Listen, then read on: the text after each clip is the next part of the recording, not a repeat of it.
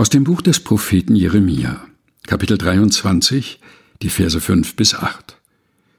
Siehe, es kommt die Zeit, spricht der Herr, dass ich dem David einen gerechten Spross erwecken will. Der soll ein König sein, der wohl regieren und Recht und Gerechtigkeit im Lande üben wird.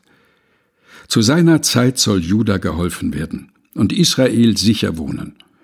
Und dies wird sein Name sein, mit dem man ihn nennen wird. Der Herr ist unsere Gerechtigkeit.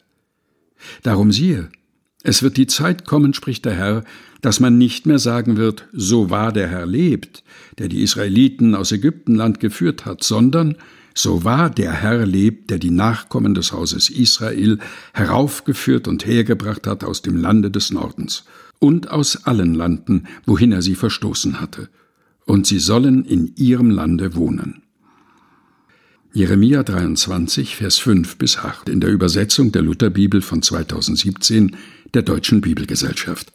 Gelesen von Helga Heinold.